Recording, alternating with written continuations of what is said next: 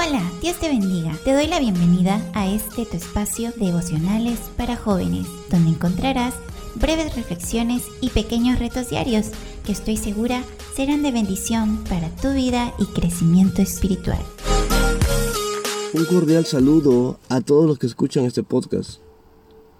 Dios te bendiga hoy y todos los días de tu vida. Déjame contarte que los jóvenes se están preparando para realizar el culto presencial este día sábado. Y sí, hay bastante trabajo, dedicación y esfuerzo que cada uno de ellos le está poniendo, con el único propósito de que alguien más reciba a Dios en su corazón, de que la vida de alguien más sea transformada por Jesús. Ese es el único propósito. Y para eso los jóvenes tienen la mayor fuente que es Jesús, tienen el mayor respaldo que es Jesús, quien fortalece con su espíritu, quien nos da fuerzas, quien nos da sabiduría. Sin embargo, hay algo que es importante también entre los jóvenes y es la unidad, la cual se está llevando muy bien. Pero en este audio quiero resaltar la importancia de esta unidad. Esta unidad debemos fortalecerla mucho más. Está bien cómo se está trabajando ahora hombro con hombro, pero fortalezcámosla aún más.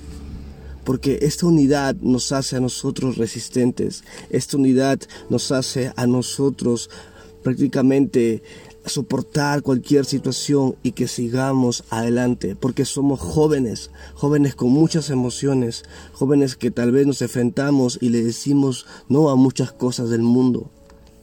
Pero todas esas cosas, todas esos deseos carnales que tal vez atormentan o llegan a nuestra mente ofreciéndola a nuestra vida, pues nosotros la llenamos con la presencia y con el gozo que Dios nos da y también con la unidad y con la confraternidad entre los jóvenes.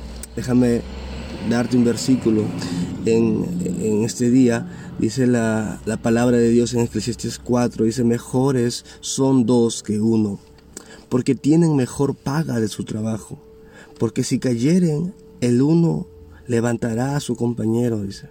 Pero hay del solo, que cuando cayere no habrá segundo que lo levante.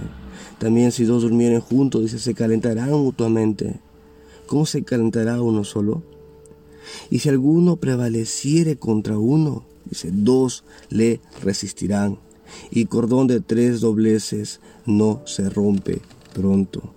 Jóvenes, sigamos sigamos respaldándonos de Dios, sigamos que Él es nuestro principal motor de, todo.